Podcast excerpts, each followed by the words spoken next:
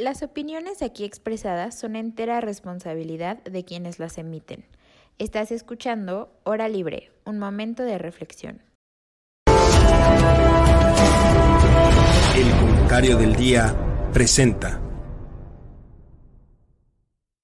Tratamos de proponer ideas acerca de cómo resolver problemas súper filosóficos. Estamos haciendo algo. Primero tenemos que aprender a reconocer que existen. O pueden ser las cuotas de género, pueden ser las acciones. Como seguir con el discurso, victimizándolos, seguir con eso. Por si a alguien no le queda este, del todo claro el concepto. ¿En dónde está mi sentido de pertenencia? No ha resultado esto de abrazos, no balazos. Y sobre todo por el, por el, por el significado que tiene, ¿no? O sea, que el sueño americano se volvería a irse a vivir a un pueblo en México. Hora libre, un momento de reflexión. Comenzamos. Bienvenidos a un episodio más de Hora Libre y con esta terna espectacular, eh, un poquito desaparecida últimamente, pero, pero pues siempre intentando como traer nuevas ideas y, y nuevas eh, dinámicas para que vean que pues conversar no solo es siempre debatir, ¿no? También se vale escuchar. Y bueno, o sea, la, la dinámica del día de hoy es este es, está interesante porque Fátima, eh, Ari y yo les preparamos unas presentaciones. Eh, no sé si han escuchado sobre los PowerPoint Parties, pero bueno, el chiste es que tú haces una presentación y, y pues lo expones en unos 15 minutos, eh, como si fuera una presentación de escuela y puede ser el tema que tú quieras, sobre algo chistoso, sobre algo interesante, sobre algo sin sentido, incluso y pues lo importante en realidad es cómo es que se argumente pues ese tema y, y pues al final pues cada quien ya puede participar o decir ah, eh, su aportación si, si, es necesario, ¿no? Y bueno, eh, para empezar, pues ahora sí que yo, yo, yo voy a empezar presentando para que vean mi presentación. A ver. Listo. Y bueno, este. Um, estoy emocionado, la verdad. Este. O sea, a mí me gusta normalmente hablar sobre este tipo de temas porque. Este. Al final de cuentas, eh, yo creo que hay como un trasfondo en todo, en todas las cosas y sobre todo en el cine y en la música y creo que los podemos aprender a ver con unos ojos un poco más incisivos y ver qué es lo que está tratando de decirnos la película, ¿no? ¿Qué es lo que nos está tratando de decir el autor? Entonces, bueno, eh, yo hace poquito vi esta película que se la recomiendo con todas las ganas, El dador de recuerdos o en inglés The Giver. Es como en blanco y negro, es de unos jovencitos, pero bueno, ahorita ahí vamos a avanzar, ¿no? Entonces, el, el planteamiento es, el cambiar lo que hacemos cambia lo que somos un camino al despertar. Bueno, primero que nada, el trasfondo de la película. Se supone que es una civilización eh, después de muchos años de la humanidad donde pues hay guerras, eh, todo el odio del mundo acaba con las civilizaciones y justo dice, de las cenizas de la ruina, las comunidades fueron construidas, protegidas por los límites. Entonces, ¿qué es lo que hizo estas civilizaciones que estas personas que quedaron, formaron comunidades eh, protegidas por un límite donde estas personas no podían pasar de él, ¿no?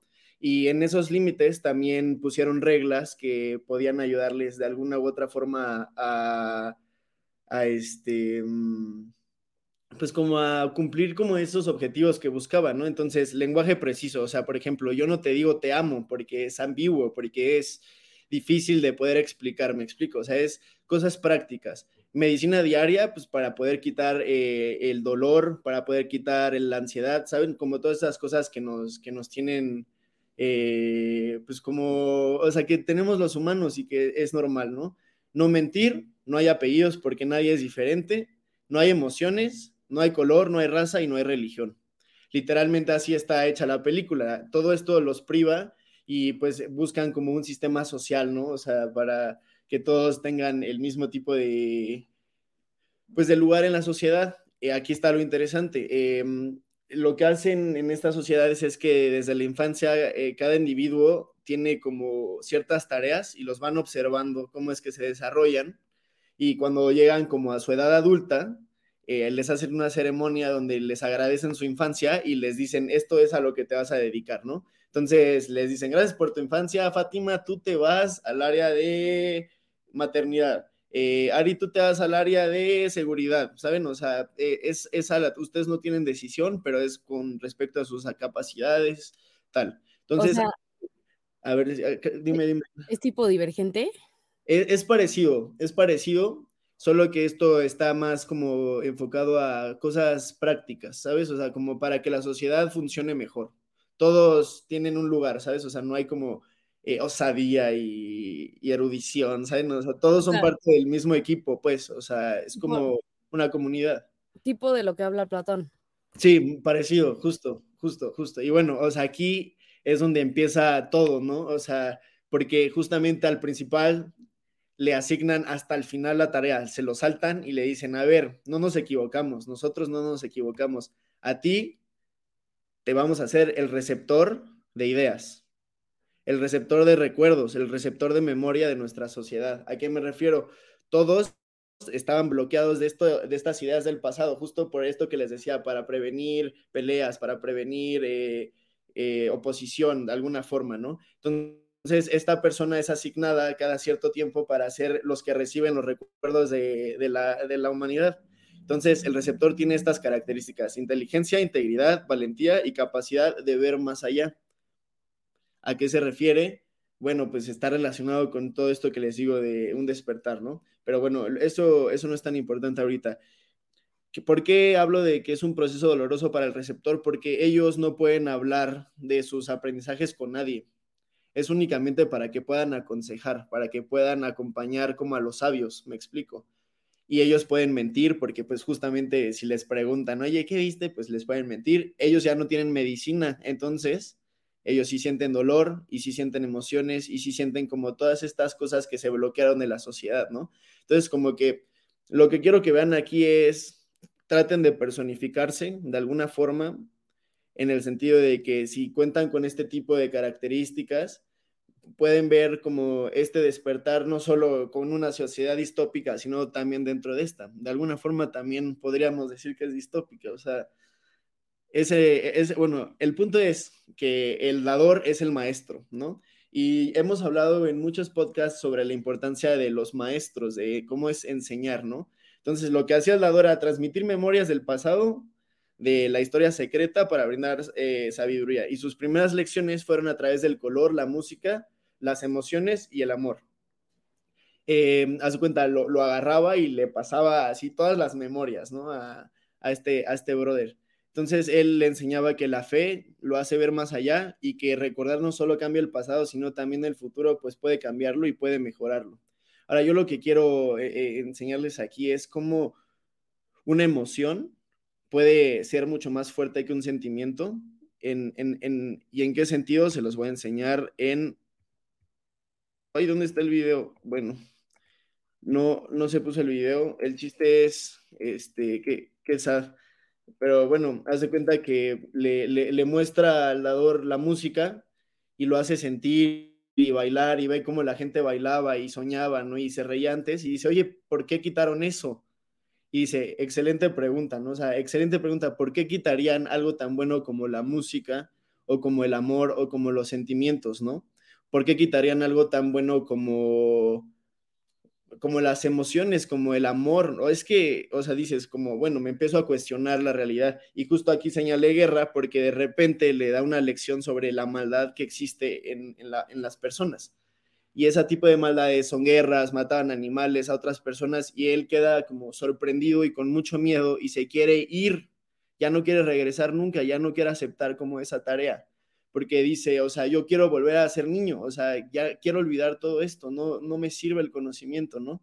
Entonces, justo eso pasa muchas veces cuando vamos despertando, que nos damos cuenta que, que puede ser doloroso ese proceso de como de síntesis, porque en el ambiente en donde estamos, eh, las ideas que tenemos pueden ser contrarias y es como un, un breakpoint que depende de mucho carácter, ¿no? Y bueno, o sea, el, el fin de, todo esto es eh, darles como esa idea de qué, de que de alguna forma qué significa el despertar. No les voy a spoilar toda la película, obviamente, para que la vean. Pero bueno, o sea, mira, hay muchas formas de verse en diferentes, eh, en diferentes religiones. Budismo se centra en la idea de un despertar, una iluminación, ¿no? Comprensión profunda de la realidad, o sea, estar aquí en el cuarto y decir, ¿en dónde estoy? En mi casa, en mi cuarto, enfrente de mi escritorio. ¿Quién soy? no solo soy José Miguel, soy siendo, ¿no? Soy algo que constantemente está evolucionando, está aprendiendo de otras cosas. ¿Y para qué estoy aquí? Pues eso depende de ustedes, ¿no? Para aprender, para amar, para ser felices. Este tipo de, de, mm, pensamientos nos ayudan a estar en el presente, que es justamente lo que más eh, eh, nos cuesta, ¿no? Bueno, el hinduismo también se refiere a una relación con la divinidad, y bueno, filosofía occidental, y lo señalé que tiene más que ver como con la película, es eh, despertar en un proceso que implica una reflexión crítica, cuestionamiento de ideas y creencias establecidas. Despertar con una liberación del error y la ilusión, que es justamente dice, oye, está mal que la gente no sepa estas cosas, ¿por qué se las están escondiendo? Yo tengo que ayudarlos, yo tengo que despertarlos, me explico. Eso pasa igual mucho con el conocimiento que hemos aprendido en las carreras y decir como, oye, también puedo cuestionar las cosas y, si realmente estoy viendo las cosas, no me puedo quedar con los brazos, los brazos cruzados, ¿no? Eso es un despertar a medias y, es más bien miedo a la acción, o sea, miedo al...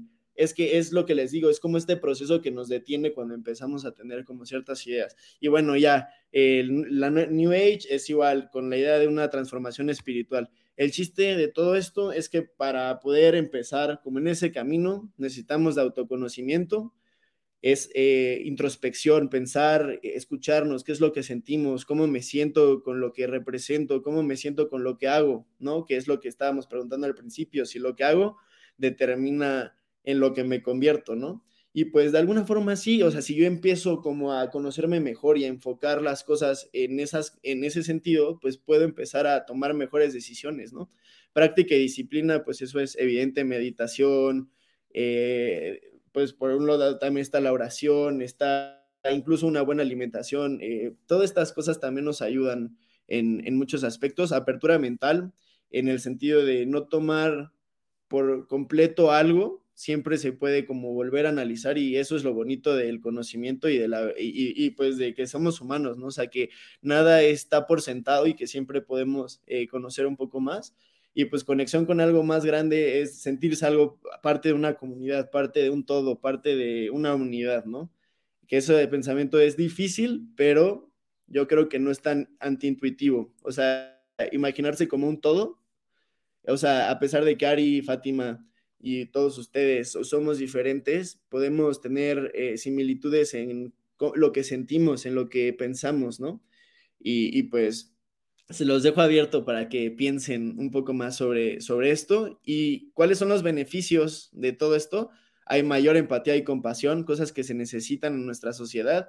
Responsabilidad social, que no es solo dar dinero a otro, sino en serio enfocarse en por qué es importante ayudar y cómo es mejor y te ayuda a desarrollar creatividad y pensamiento innovador, o sea, te sales de la caja, te sales como de, de, esto es despertar, o sea, darte cuenta que como tal el orden fue dado y, tú puedes cambiarlo en ciertas cosas. Claro que, o sea, no, no me refiero hacia las verdades absolutas, sino como en la forma de hacerse las cosas, ¿no? De, oye, siempre se han enseñado con regla y, y, con regaño, bueno, vamos a intentar hacerlo con otra forma, hay que intentar enseñar motivando y haciendo sentir a la gente, ¿no? Y bueno, mayor conciencia ambiental también, despertar y, y, entender que un árbol y un animal no es menos que nosotros en lo absoluto, ¿eh? Eso es un error que cometemos muchas personas y en realidad es, este, es, es bueno, es impresionante, o sea, aún, así seamos más inteligentes, en realidad eh, somos, seres vivos todos, ¿no? Y bueno, regreso y les pregunto a ustedes, al cambiar lo que hacemos, ¿cambia lo que somos? Y escribí un poemilla que se cortó, pero eh, eh, bueno, se, lo, se los digo, despertar es abrir los ojos y darse cuenta de que el mundo es mucho más grande que uno mismo. Es reconocer que somos parte de un todo más amplio y profundo y que nuestra existencia está interconectada con todas las cosas vivas Despertar es dejar de mirar hacia afuera para encontrar la verdad y la felicidad y en cambio mirar hacia adentro, hacia el corazón y la mente. Es descubrir nuestra propia sabiduría y encontrar la fuerza para ser quienes somos, sin miedo ni prejuicio, con una mente clara y abierta. Despertar es un viaje interminable, un proceso continuo de descubrimiento y crecimiento y aunque a veces puede ser difícil, es un camino que nunca debe ser abandonado. Porque cuando despertamos podemos ser lo mejor que podemos ser y contribuir a un mundo más amoroso, más justo y más... Ustedes lo acaban porque ya no lo puedo leer. Pero bueno, este, de alguna forma esto es lo que yo les preparé y espero que les haya gustado porque para mí sí es como importante compartir estas ideas y, bueno, no sé si me quieran preguntar alguna cosa o, o, tengan algún comentario sobre mi presentación. Ay, a mí sí me gustaría saber cuál era la última palabra, porque me encantó tu poema. A ver, déjamelo. Tú? Sí, déjamelo, Leo. Eh, em, me quedé, porque cuando despertamos podemos ser lo mejor que podemos ser. No, no, no, no. ¿En dónde Sí, sí, en eso. Así, porque cuando despertamos podemos ser lo mejor que podemos ser y contribuir a un mundo más amoroso, más justo y más consciente. Sí, o sea, es, es justo eso, como la conciencia eh, de, estar, de despertar, puede cambiar muchas cosas, ¿saben? Eso se da en la educación, eh, como ayudar a los niños a seguir su intuición, a, ser más sensibles. Eh, sí, o sea, es como eso, y de repente conoces gente o profesores o personas que dices, ah, no manches, esta, esta, esta persona me da un vibe diferente, como que es muy él, y como que, es, eh, o sea, y como que lo bonito de esto es que se puede contagiar, ¿no? Entonces, como así, como en la... everything, everywhere, at the same time. Es igual, así, está, estamos llenos de señales en todos lados, así que podemos ir como usando para decir, ah, no manches, ¿qué onda? las noticias, todo, o sea, bueno, ya me fui, pero... No, está bien, está bien. espero, les haya gustado. Y A mí, este algo que me gustó mucho es que generalmente como que se ven esas cosas de la sociedad, ¿no? O sea, como la pobreza, este, la desigualdad, como que esas cosas se ven como cosas negativas, ¿no? Y como cosas que hay que eliminar y justo lo que propone Platón, ¿no? Propone un sistema para que no haya pobres, no haya este, desigualdad, este, no haya injusticias, ¿no? Y me gusta mucho cómo lo interpretas tú al final, como diciendo, a ver, es que estas cosas son las que causan que tenga que haber entonces este, caridad, ¿no? Y que tenga que haber salir de uno mismo para ayudar al otro y como que tenga que haber ese amor que en una sociedad que sea toda sistemática y, no sé, como robótica, por así decirlo, no sé cómo, cómo explicarla, pero ordenada, no habría, ¿no? Entonces, como verlo así como que el caos al final nos hace humanos y saca lo mejor de nosotros, no sé, me gusta mucho. Bueno, así es como yo interpreté lo que tú, lo que tú dijiste. Sí, o sea, de alguna forma sí. sí. Me gusta mucho. A mí lo que me vuela la cabeza es pensar de en qué tan inalcanzable nos parece todo este concepto en general y esta idea que lo tuvieron que hacer en una novela distópica para que pues más o menos lo pudiéramos entender, o sea, realmente como algo que, o sea, de ciencia ficción que se imaginan que podría llegar a pasar, pero no ahorita, o sea, dentro de cientos de años y que tiene que haber a lo mejor una guerra, tiene que acabarse el mundo para que ahora sí podamos alcanzar todo eso. O sea, siento que ese es como que el único tema que a mí me como que, no que me, me cause conflicto, o sea, pero me parece muy interesante analizar y cómo de entrada ya pensamos que esto es algo súper difícil y que como sociedad jamás lo vamos a, a alcanzar. Y creo que en general, o sea, bueno, a mí me gusta mucho el género de novela distópica, o sea, sí, yo súper fan de los Juegos del Hambre, de, este, de Divergente y Maze Runner y todos esos que salieron. y creo que esta en particular fue como muy infravalorada, o sea, como que mucha gente no la entendió o como que no sé qué pasó, pero me parece que, o sea, me parece que propone algo muy interesante. No la leí y tampoco vi la película, pero más o menos sabía de qué iba y ahorita que nos lo expones, creo que también queda como mucho más claro. Y creo que sí, o sea, totalmente eso, o sea, pasó como que súper ignorada y no debería ser así, porque creo que propone algo sí complejo, o sea, porque sí no vamos a, a negar que, que, tiene como cierto grado de complejidad y que tienes que meterte en temas a lo mejor un poco más filosóficos para poder entenderlo, pero pues sí creo que, que propone algo muy interesante y muy valioso y que sí, o sea, la sociedad fue como de, ah, sí, sí, este, esa novela que está bien fumada o no sé, o sea, creo que eso fue bastante injusto para esta historia porque creo que sí, como tú lo planteas, o sea, sí nos lograste como que transmitir esa emoción. Entonces yo creo que esto merecía muchísimo más. Pero muchas gracias, Mike, por podernos presentarlo. que sea así. o sea, de hecho, justo lo que los dicen las dos es totalmente parte de lo que está intentando hacer que es, o sea, en realidad no es una sociedad distópica, es una crítica a nuestra sociedad, ¿saben? O sea, todo el tiempo poniendo cosas ahí como para justificar, pero en realidad es nosotros mismos no queriendo como decir, ay, ¿qué onda? Esto está mal, ¿no? O sea, hasta nuestras propias acciones, y me incluyo, o sea, está es raro hablar de estas cosas sabiendo que a veces hasta a mí me cuesta, ¿saben? O sea, no es así de que, ah, aquí ya tengo el tercer ojo y veo las dimensiones, ¿no? O sea, no, no, no se trata de eso. Es todo así como un poco crítico, así con humor, ¿sabes? Oye, ¿y cómo se llama la película? Eh, The Giver o El Dador de Recuerdos. Advierto, el final es extraño, está... No me encantó el final, pero está buena la peli.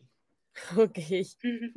El final es lo más importante, pero está bien. Sí, justo, justamente. Sí. Pero luego pasa que el final es raro. Sí, no, no, no, y bueno, eh, bueno, pero ahora creo que podemos cambiar el mood. es que a, a, nuestros oyentes les voy a explicar un poco porque cuando pusimos la dinámica dijimos, ah, pues como las PowerPoint parties y mandamos de que un tema chistoso. Como ideas y eran como ideas chistosas y así. Y de repente Mike nos sorprendió. Yo genuinamente creí que lo iba a hacer de por qué los doritos son mejor que los chetos. O sea, de verdad yo estaba convencidísima de que ese iba a ser el tema de Mike. No sé qué pasó. Entonces ahí hubo un, no sé, bueno, pero está chistoso. Entonces el punto es que Ari y yo vamos a cambiar un poco el mood de las presentaciones. Entonces si quieres, Ari, tú primero. ¿O, o qué prefieres? Pues si quieres, este, tú, para que este, ya cambiemos el, el mood. El tuyo también está muy interesante. Bueno, está bien. A ver, el tuyo también está así como de vibes, ¿sabes? Sí, pero no, al mismo nivel, o sea. Pero bueno, a ver, ya estoy. Pero está padre, propone, propone algo, la verdad, también el de Pati. No está tan profundo, pero bueno. Yo les voy a decir qué vibe me da cada número del 0 al 9. Esto lo hice un poco preguntándole de que a mi familia y a mi novio y así a ver qué opinaban. Y me di cuenta que todos tienen como ideas diferentes de los números. Y también me di cuenta que yo lo relaciono mucho con gente que conozco o que he visto. O sea, no sé. Tipo, van a ver que en un número pongo de que literal a una persona que siento que es ese número así. Entonces, este, pues no sé, como cómo se relacionan entre sí, hasta cómo se multiplican todo, les da como una personalidad. Entonces, pues ahorita van a ver. Primero, el cero. el cero es un, se me hace que es un gordito bonachón que tiene pocos amigos, pero siempre trae novias guapas. O sea, si viene con el 9, por ejemplo, pues es de que una novia guapísima y es un 90, ¿sabes? O sea, es de que mucho, es grande.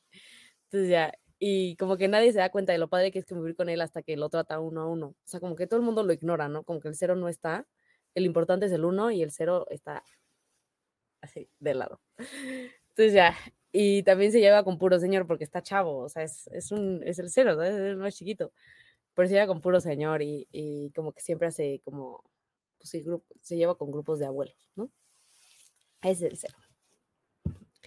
Luego está el uno, que en lo personal a mí el uno me cae muy mal. Si, si ustedes tienen una opinión distinta de los números, por favor díganmela, ¿eh? O sea, si ustedes dicen de que no, el uno no es soberbio, el uno es buena gente, pues díganmelo. Pero a mí se me hace que es un número muy soberbio porque sabe que es importante, o sea, siempre es el primero, siempre es el ganador, siempre es de que, ah, yo soy el número uno, ¿no? O sea, cuando dices que algo es justo en la Biblia, o sea, dice como los primeros, o sea, como, sí, la gente quiere ser los primeros, ¿no? En el cielo, los primeros en todo. Entonces el uno se siente así como el chief y la vez que sí, sí es necesario, pero a muchos les cae mal que sea como tan querido. Y ya, pero no le dicen nada porque lo necesitan. Luego tengo el 2, que el 2 la verdad es que es de mis números favoritos, porque es el hermano cool e inteligente, ¿no? Y todo tiene en orden en su vida, o sea, va al gym, trabaja, estudia, tiene vida social y en todo le va bien, o sea, está fit, le pagan bien y le va bien en la escuela. Y, y además duerme bien, o sea, no se desvela, ¿no? Entonces, este, pues obviamente es Libra como yo, claro, equilibrado. Entonces el 2 es así, es tranqui, es como, porque además, eso ya no lo puse aquí, pero es como, como que agarro las buenas características de sus hermanos grandes y ya, y es el como el menos panista de los números pares, porque todos los números pares se me hacen que son como panistas. Entonces el menos panista de los números pares. y ya, luego está el número 3, que lo amas o lo odias, es como sangrón y como de humor negro y muchas veces mete cizaña. Como que, ajá, como que es el típico que, no sé, si el 2 hace un número par, ah, no, el 3 hace uno impar. O sea, no sé, como que siento que es así el, el 3. Y se cree mucho por ser más grande que el 2, pero todo el mundo sabe que solo le tiene envidia. O sea, en realidad no es, pues no tiene nada especial, nada más ser más grande que el 2 y ser impar. Mira, el 4 es el buen ejemplo del 2. O sea, es pero nada más que es como la versión teta. O sea, por eso digo que el 2 aprendió todo de como sus hermanos grandes o sus amigos grandes, porque no todos son hermanos. Del 1 al 4 son hermanos y ya después son como primos y amigos lejanos. Y entonces ya el 4 ya, o sea, como que igual es muy listo y como que le va muy bien la escuela y es bastante equilibrado, pero es más aburrido. Y es como el típico que no es tan viejo, pero como que dice que no, no quiero salir. Es que me canso mucho y es que al día siguiente no aguanto y es que las cosas me dan terribles, así como que el 4 no le gusta salir. Entonces sus planes son de ir a jugar dominó con sus amigos, así literal, y, que, y de señores, así.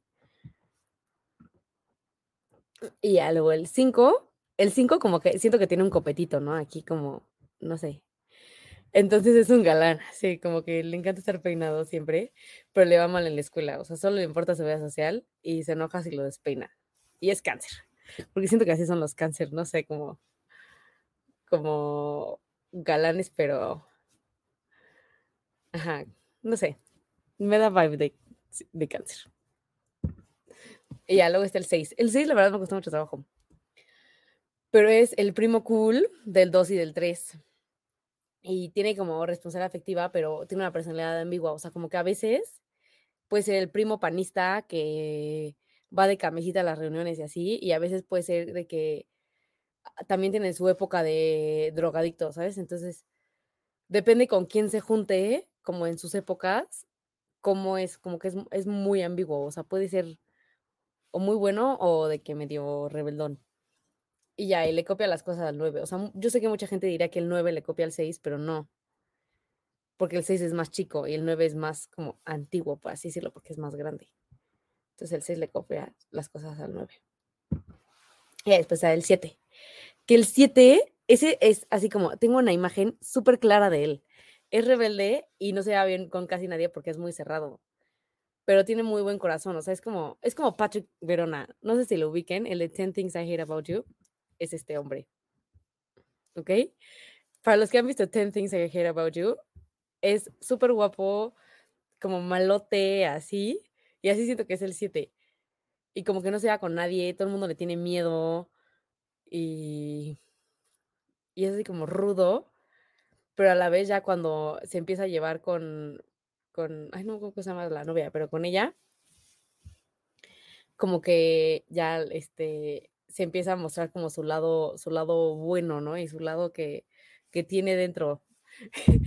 Cuando estaba haciendo esto me sentí como los, como haciendo un quiz de BuzzFeed, así de, este, dime, este, cuál número es tu favorito y te voy a decir cuál es tu personalidad. Así me sentí.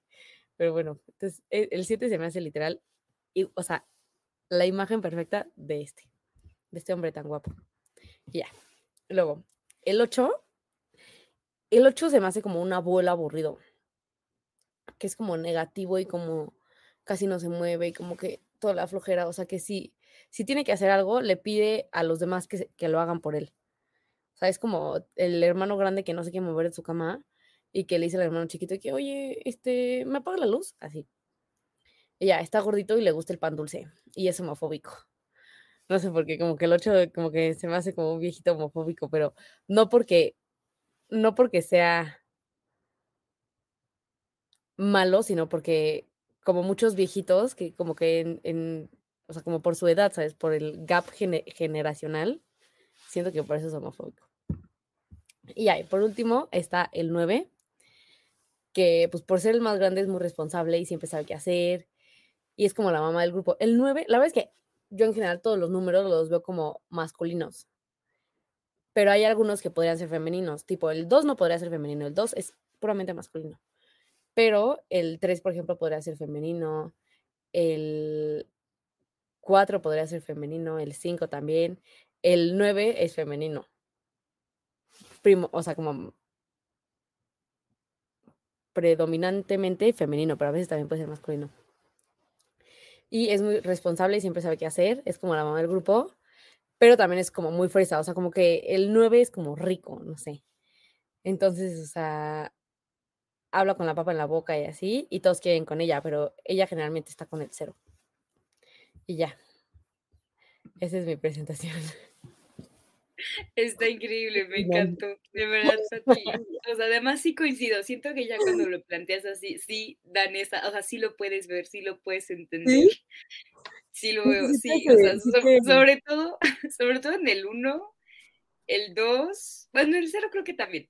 Y el, el 9 y el 7. O sea, el 7 creo que sí le atinaste, o sea, perfecto el 9 también. O sea, de verdad te juro, nunca lo había como canalizado, pero sí, o sea, los números sí hay muchas cosas que pues, no tendrían por qué, pero dan vibes de otra cosa. Y, o sea, a mí, a mí no sé, o sea, no sé si les pase así, pero a mí más que como que darle vibes a los números como tal, o sea, como que la gente me da vibes de números. O sea, más bien como que al revés. o sea, de que luego sí voy por la vida diciendo como tú tienes cara de tal número, ¿no? Y es como de, ¿está loca qué, no? O sea, tú tienes vibra de tres. Sí, tú tienes vibra de esto, ¿no? Y tú es como de, bueno, ¿y qué es eso, no? O sea, ¿cómo explicas qué es tener vibra de este número, no? o no sé por qué como que asociar a la gente con esos números, pero ajá. Sí, justo. bueno, no yo, yo digo que Fátima nos diga qué número somos. Sí, sí, va. No, no, sé, no sé. De hecho, eso que dices, a mí, a mí sí me hizo muy interesante porque, bueno, este análisis lo he hecho similar con animales también, o sea, que dices, como, ¿qué animal vibe me da esta persona, no? Pero con los números está súper chido porque sí, sí siento que, bueno, no sé si han escuchado sobre la numerología, pero hay varias personas que saben cómo hacer lecturas con el día de tu nacimiento. O sea, te, no sé, yo soy 2 de marzo del 2001 y mi numerología es 1, no, 2, 1, 3, 3. Algo así era. No me acuerdo, pero es 1, 2 y 3. Esos son los números que se supone que la numerología te da. Y justo a cada número le dan como una personalidad y un pro y un contra, ¿sabes? Y creo que lo hiciste bastante bien. O sea, sí creo que me dio, como dice Ari, un buen vibe así. Me está imaginando un buen de gente. Y tampoco, tampoco pude evitar sentirme un poco de todo, ¿sabes? O sea, como en algunas partes decir, ay, sí, soy medio así yo. Sí. Está, sido muy bueno, Fati, me encantó. Ay, qué bueno que les gustó y espero que nuestra audiencia también se identifique con algún número. Ojalá sí, está bien padre. Eh, comenten con qué número. En el video. Y o sea, además está muchísimo mejor que ustedes de BuzzFeed de contesta este quiz y te decimos qué tipo de pozole eres. O sea, no, nada se le compara a esto que acabas de hacer, de verdad. Me deben de, de, contratar en BuzzFeed. Sí. Creo que estas actividades están buenas así como para ese tipo de deberías de menos hacerlo como una, como una encuesta en Instagram, en historias, y ahí que voten y ya al final les dices, ah, pues mira, si te elegiste estas, eres tal. Eres, eres tres. Test de personalidad. Estuvo bueno. Está muy bueno, Pati. Y ya nos puede presentar Ari, por favor. Ay, a ver, ahí va. Espérenme tantito, déjenme. Ya quiero... Esta, con esta dinámica. Que ya me dieron ganas de organizar una fiesta para. Sí, está buenísimo. Sí, está padre, la está divertido. Pero dales más tiempo para pensarlo. ¿Ya se ve? Y ya. ¿Ya? Ok, a ver, déjame. Sí, es que voy a tener que poner la pantalla completa. O sea, quiero, antes de, de empezar, quiero empezar con un pequeño disclaimer. O sea, yo de verdad soy súper fan de Friends. O sea, de que vean, o sea, es una serie que de verdad me llega a otro nivel porque crecí con ella. O sea, sí sé que, que hay muchísimas cosas en sus tramas y episodios y características de sus personajes que son por lo menos cuestionables y que pues como buen fan pues está bien analizarlos y decir, oye, a ver, es que esto está mal, o sea, esto es una red flag, o sea, a lo mejor en los noventas funcionaba como chiste, pero, pero no, o sea, pero no debería. Y una de esas cosas que más me he llegado como que a cuestionar con los años es precisamente la relación de Ross y Rachel. Que, o sea, no es aquí como que nada en contra de los personajes en particular, o sea, sino como que en cómo funcionan como relación, pues, o sea, porque sé que este tema es como de que muy clásico de las PowerPoint parties, pero siento que en todas las que he visto más se enfocan como en atacar a Ross. Y, o sea, sí, sí tienen mucho de por qué atacarlo, o sea, sí hay con qué, pues, sí hay material. Pero, o sea, aquí quiero como que enfocarlo en esto. Y pues vamos a empezar. Entonces, empecé haciendo un breve resumen de su relación para quienes no hayan visto la serie. Los personajes son bueno, Rachel Green, interpretado por Jennifer Aniston, y Ross Geller, interpretado por David Schwimmer. Entonces, en breve, o sea, digamos, vamos a resumir toda la relación que se aventaron en 10 temporadas, en unas cuantas líneas. Ellos se conocen desde que son pues, adolescentes, ¿no? Bueno, como que, como que Rachel iba en la prepa porque Ross es un poco más grande, porque Ross es hermano de Mónica y Mónica era mejor amiga de Rachel. Bueno, es mejor amiga de Rachel. Entonces, pues se conocen, ¿no? Pero pues digo que mantienen como que pues una relación, lo, lo, lo que puedes tener como pues con, con la amiga de tu hermana, ¿no? O con, o con el hermano de tu amiga, o sea, como que algo así como que más cordial, o sea, sí, obviamente se trataban, se conocían, pero pues, o sea, normal, pues, o sea, algo muy, muy cordial. Pero, o sea, Ross desde que conoce a Rachel se super clava con ella y es su super crush y está loco por ella, ¿no? Y hacen como que muchos chistes a lo largo de la serie de que según estaba en la friend zone, nada más porque, pues, pero aparte, o sea, Rachel ni cuenta, o sea, ya o sea, de que pues, ni, ni, lo topaba, ¿no? o sea, ni sabía, ni tenía idea de que Ross sentía algo por ella ni nada, y pues, o sea, no es como que estuviera mal, ¿no? O sea, no es como que ella fuera mala con él, simplemente pues no tenía ni idea, y pues lo veía como pues lo que es, ¿no? El hermano de, de su amiga. Pero pues ya, ¿no? O sea, digamos que Ross toda la vida se la pasa enamorado de Rachel y ya después se reencuentran como que al inicio de, de la serie y al menos la primera temporada sí es mucho como de que Ross diciendo como de, ay, no, es que sí me gusta. O sea, como que le vuelve a gustar Rachel y todo. Él viene saliendo de un divorcio, su primer divorcio, porque es el hombre divorcio en la serie. Y pues está como que sensible y como que vuelve a ver a Rachel y como que a revés dice, ay, es que, pero aparte, o sea, es como que súper victimista, ¿no? Como de, ay, pero es que nunca me va a pelar, ¿no? Y así, o sea, entonces empezando de ahí, digamos que ya estamos mal. Porque aparte, o sea, ni siquiera Rachel se daba cuenta, o sea, Rachel de verdad se ya sin notar. Y siento ahí que a pesar de que digamos que por ese lado podría ser como que bonito, ¿no? De que empiezan como que a, a, a conocerse mejor y ya terminan la relación, siento ahí que fue un poquito forzado, o sea, ya al final. Pero bueno, eso es como que mi, mi opinión. El caso es que, bueno, tienen una relación y digo, sin meterme detalles porque eso hay que explicar más adelante, o sea, como que van y vienen todo el tiempo, o sea, cortan, regresan, cortan, regresan en, varios momentos de la serie. Hay una temporada en la que accidentalmente, y porque sí, tal cual accidentalmente se casan en Las Vegas y después se divorcian porque pues sí, o sea, tal cual fue un accidente, o sea, sí fue algo como que hicieron no en sus cinco sentidos, vaya, y se divorcian. Poco después tienen una hija digamos que por accidente también, porque pues no eran pareja ni lo esperaban ni nada, entonces pues bueno, pero pues pasó y la tienen y todo. Y pues al final de la serie vuelven a terminar juntos, lo cual a mí también me pareció muy, muy forzado. Yo ahí tengo una queja. A ver, a ver. Yo nunca acabé de ver la serie. No, perdóname, perdóname, tiene, es que como tiene casi 11 años que acabó, pues, bueno, casi, casi 10 años que acabó, por eso me sentí con la libertad de dar el spoiler, pero perdón si alguien ya le spoileé toda la serie y pensaba verla. Es disculpa, no te preocupes. Yo asumí, no, perdón, asumí que esto era de conocimiento general, pero debía haber sido más sensible, ¿ok? Perdónenme. No te preocupes. Pero bueno, a todo esto, pues quiero como que hay muchas cosas como que muy cuestionables en la relación, o sea, y también como que cuestionables en dos personajes como tal, pero insisto, no me quiero meter en eso, sino más bien como que en los momentos en particular de esta relación en las que hay red flags, pero monumentales, de verdad. La primera, o sea, que creo que es algo que pasa muy desapercibido, y que, o sea, hasta hicieron un chiste alrededor de eso y al principio cuando pues yo lo vi como que no entendía, ¿no? O sea, cuando estaba chiquita y pasó ese capítulo, ah, pues, ah, ajá. Pero ya después como que la vi a conciencia, porque, o sea, yo la primera vez que vi Friends así de corrido las 10 temporadas y bien fue hasta que tenía 17 años. Entonces, o sea, pues, pues sí, este, tardé mucho, pues, ¿no? O sea, como que en verlo y como que en estos últimos seis años, desde que esto pasó ahorita, he ido como que analizando un poquito todo esto y sí hay cosas como que digo, chino, o sea, sí estuvo, sí estuvo mal, o sea, cosas que no veía de chiquita y que ahorita sí es como de, oigan, es que esto está horrible. Y justamente una de esas cosas es las condiciones en las que según Ross, porque después nos enteramos que no fue precisamente así, que, o sea, lo que Ross imagina que fue el primer beso con Rachel, es algo horrible. ¿Por qué? Porque de entrada Rachel estaba inconsciente. O sea, se supone que como que el contexto es que estaban en una fiesta cuando este, Rachel y Mónica estaban en la prepa y Ross ya era universitario, hasta meten ahí a Chandler y todo. Y sin meternos más como que en lo que pasa en ese capítulo, resulta que llega un momento en el que Rachel está mal, o sea, de que ya no, ya no, este, ya no está nada en sus cinco sentidos y que Chandler la va, va a acostarla al, al, al dormitorio de, de, Ross y Chandler.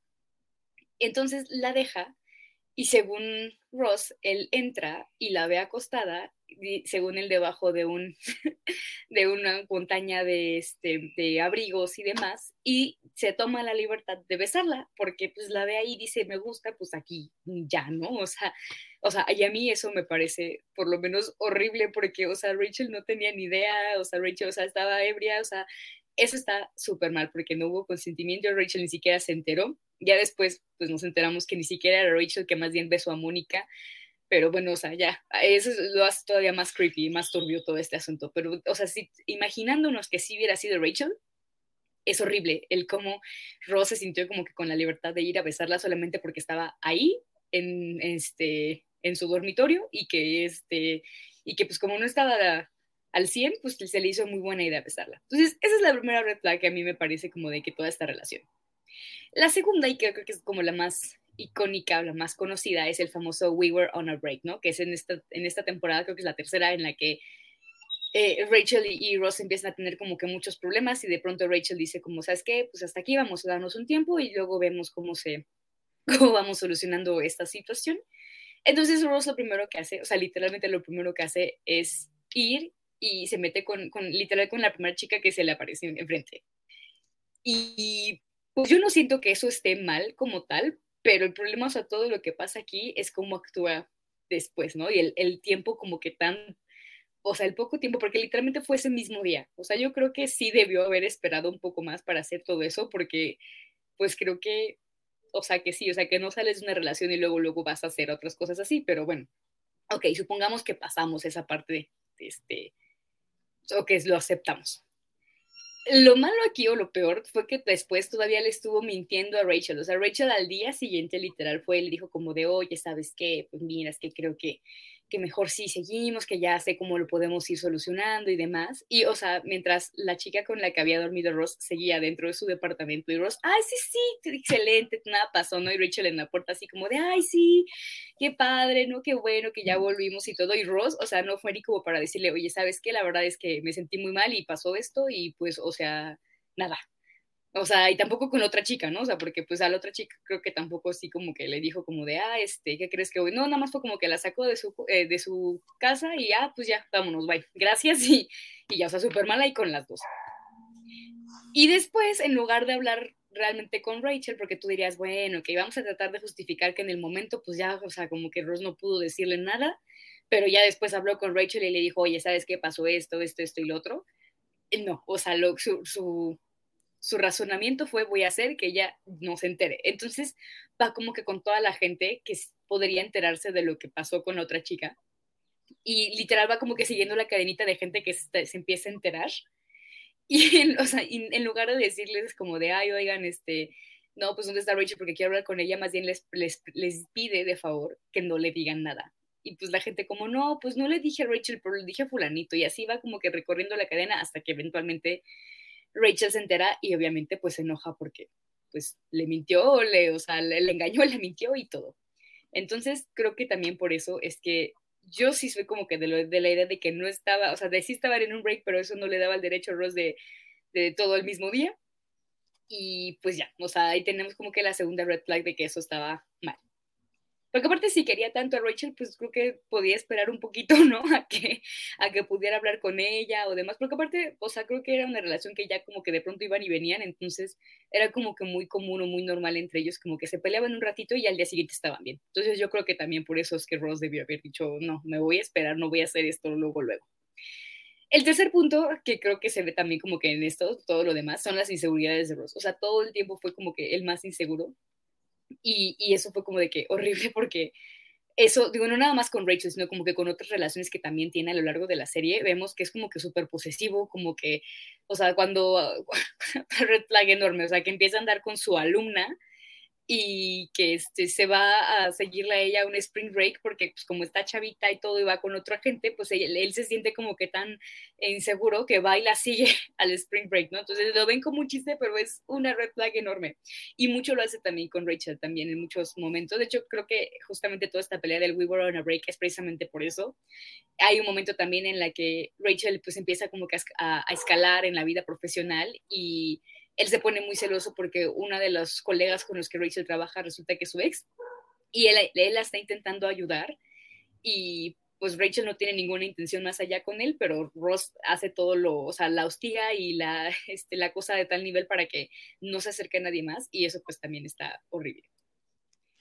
Luego, o sea, aquí puse una imagen de ellos dándose el beso icónico, que fue como sus primeros besos, pero, o sea, no es, es, para que vean que no tenemos que romantizar eso, o sea, que esto se ve muy bonito, pero que hay muchas cosas que no están bien, pues. Eh, luego, cuando pasa todo esto de Las Vegas, o sea, como Ross ya iba a ser su tercer divorcio y no quería ser como que el hombre divorcio, pues no se quiere divorciar y dice, no, es que la verdad es que pues no me molesta estar casado con Rachel, aunque no estemos juntos, pero pues ni modo, ¿no?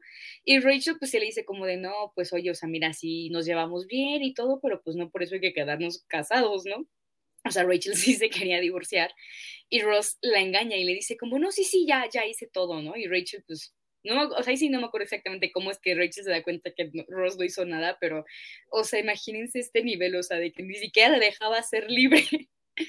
Y luego volvemos al punto de que, pues sí, Ross es medio manipulador, medio muy manipulador por todo el contexto que ya vimos y que, pues no, o sea, también hacía muchas cosas que, que pues incluso siento que como que por ir navegando como la bandera de, ay, es que yo soy un chico bueno, ay, es que todos me lastiman, ay, es que Rachel me frenzoneó no sé cuántos años, o sea, siento que eso, o sea, el victimizarse es como su mayor arma para poder manipular a la gente que lo rodea, no nada más a Rachel, sino también, o sea, a muchos otros personajes de la serie, y por eso también siento que esta relación.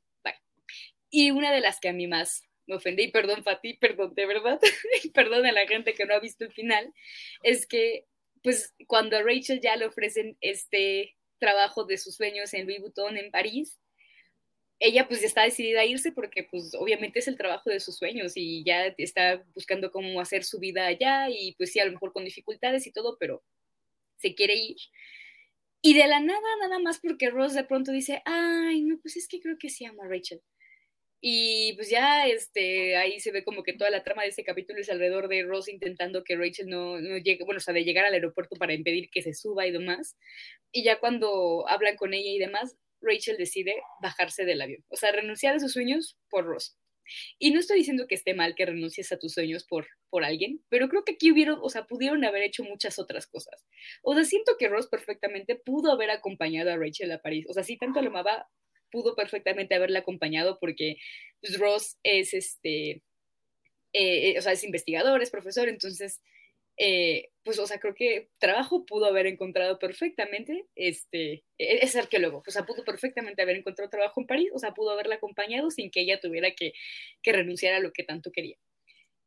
Y la otra es que sí siento que fue muy forzada. O sea, siento que esta relación sí debió haberse terminado en la tercera temporada cuando pasó el We Were on a Break. O sea, chance a lo mejor regresaban en otra ocasión, pero de ahí yo de verdad ya no veía como que esta relación diera para más. Porque después la dinámica que empiezan a tener como, pues como amigos, como conocidos, como compañeros, ¿no? O sea, de como con gente que conviven regularmente, empieza a ser mejor. O sea, sí empieza a ser como que más sana, cada quien con sus parejas, y sí, a lo mejor no hay mucho como crecimiento de parte, por ejemplo, de Ross, porque sigue cometiendo los mismos errores que con Rachel con otras chicas, pero, pues, o sea, siento que no tenían tres puntos. la conclusión es que Rachel seguramente sí consiguió el trabajo de sus sueños, o sea, a lo mejor no en Louis Vuitton en París, pero sí, o sea, sí hizo algo para, o sea, para, para cumplir el trabajo de sus sueños. O sea, yo creo que estoy convencida de que así fue, o sea, de que terminó la serie, pero en mi corazón siguen ellos teniendo sus vidas y yo creo que sí Rachel eventualmente lo consiguió, o sea, a lo mejor se tardó más, a lo mejor no fue en donde ella esperaba, pero yo estoy segura que sí Rachel alcanzó el éxito profesional que tanto deseaba y se merecía. Ross siguió siendo Ross, o sea, siento que Ross no tiene como que mucho desarrollo de personaje en ese sentido, o sea, siento que sí lo mantuvieron como que con las mismas fallas y los mismos errores y nunca aprendió de nada, por eso siento que, que perder a Rachel hubiera sido una gran lección.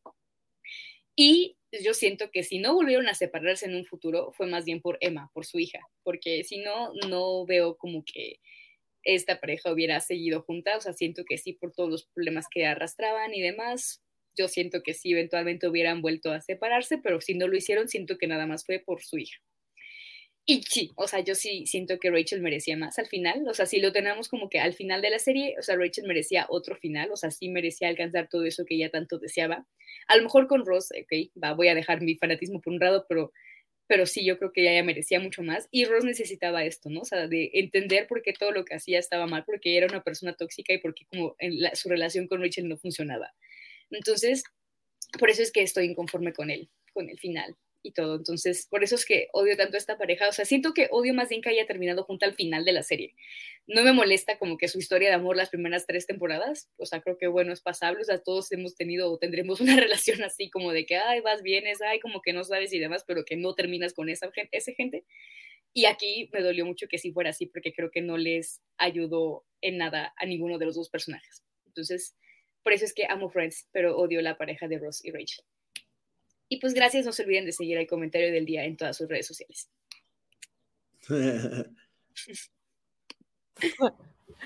Me gustó mucho tu análisis. Muchas gracias. Está, buenísimo. De hecho, lo que yo andaba pensando que podrían juntar eh, con lo que hizo Fátima es no sé qué vibes les da Ross y qué vibes les da Rachel. Al principio sentí que eran como siete los dos, justo así como una, una pareja tóxica así que va, regresa y, ¿saben? Pero como que al final me di cuenta que más bien siete es Ross y Rachel podría ser como un ¿qué? Rachel es un nueve. Ajá. Porque aparte si era niña fresa, era niña riquita que pues se sale de su casa y empieza otra vez. Rachel es muy nueve, pero Ross es muy uno. Ajá, es más uno, ajá. El siete tiene buen corazón, o sea, el siete es bueno, o sea. Se ve malo, sí, es como un uno. Tienes razón. y sería ver como de que para que una pareja sea como aprobada por Ari, ah, es broma, para necesita, necesita ser como el mismo número o creen que hay como compatibilidad con ciertos números. No, yo creo que hay compatibilidad. Sí, yo también creo que, o sea, como que se trata como de, de, de no ser tóxicos, más. O sea, yo, mira, o sea, yo, cada quien puede andar con quien quiera y demás, pero, o sea, aquí lo que, o sea, aquí lo que me molesta en particular de esta relación es como, cómo se idealiza. Porque sí, justamente, o sea, digo, y a mí me pasó, o sea, desde chiquita era como de que todo me decía, no, es que Ross y Rachel, qué gran pareja y demás. Y, y ya después cuando lo vi bien, o cuando lo analicé con otra mentalidad, sí fue como de, pero no, o sea, ¿por qué? ¿Por qué idealizamos esto si hay muchas cosas que estuvieron mal y que se hicieron mucho daño y que o sea, siento que ya a futuro, o sea, no le sumaba nada como que en su desarrollo personal y siento que una pareja pues sí tendría como que hacer eso, o mínimo no hacerte daño.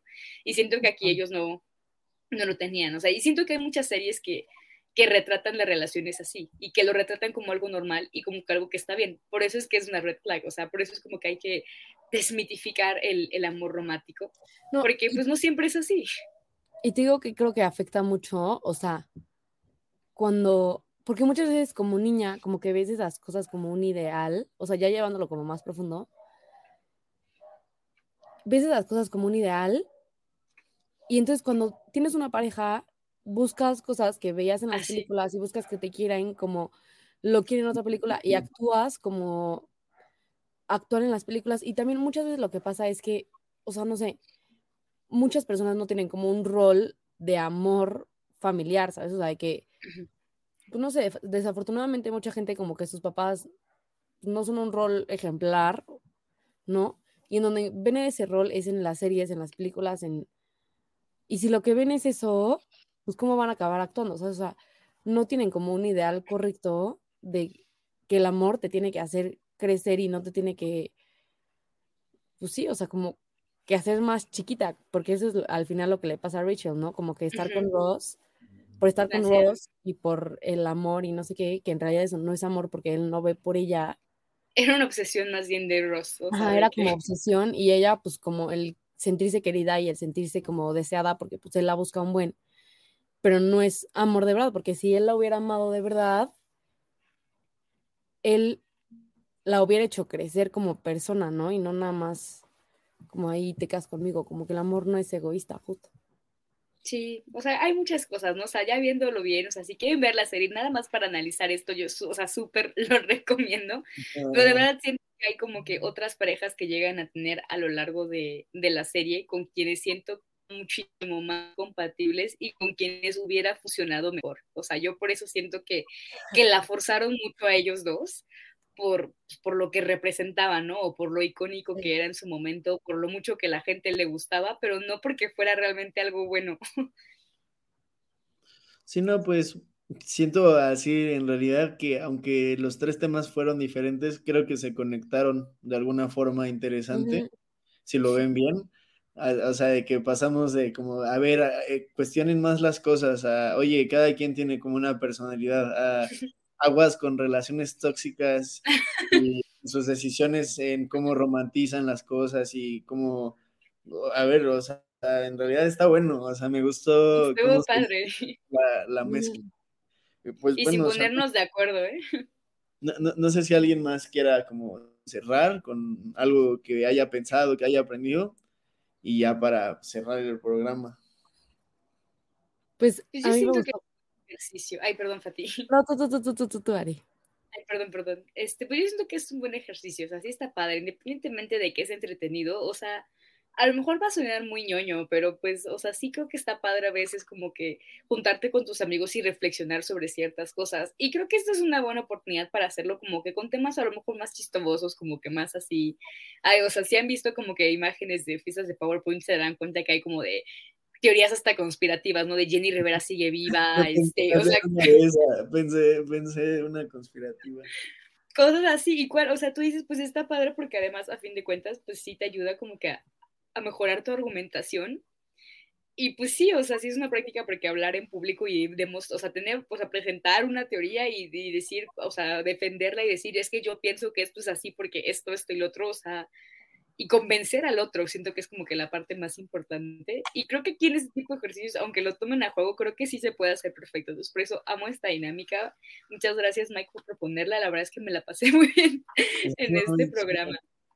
Yo también me divertí mucho y me gustó mucho como justo, como ver que podemos aprender cosas y como reflexionar de cualquier estupidez. O sea, de verdad que no es no es necesario, o sea, nada más es tener como la iniciativa de querer reflexionar y querer hablar de ciertas cosas y escuchar, porque pues muchas veces como que de estos temas no te hace a la otra persona, ¿no?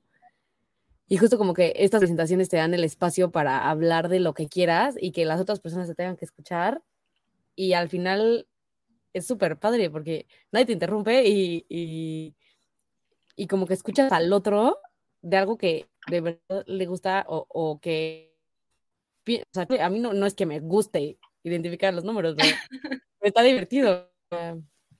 Sí, justo es una forma como de conocer otras ideas, incluso cómo es que piensan los otros, ¿no? Y cuando tienes como un espacio para decir todo lo que tú quieras y tú ordenarlo, pues puedes hacer magia. O sea, de hecho, a ver, el conocimiento que nosotros agarramos es así, es juntar una cosa con otra que no son nuestras y lo que está de nosotros es esto que lo une, ¿saben? O sea, al final esto es lo que nosotros le metemos a las otras cosas y creo que está muy padre, o sea, como el poder hacer esa síntesis de ideas, de, o sea, de cómo voy a relacionar números con personas, cómo puedo dar como un advice a las personas de no romantizar las cosas a través de algo que conocemos, cómo puedo eh, decirle a la gente que vea cine y música con ojos más, más críticos, ¿no? O sea, como más o menos algo así fue y me encantó la dinámica. Espero que la podamos hacer eh, más seguido.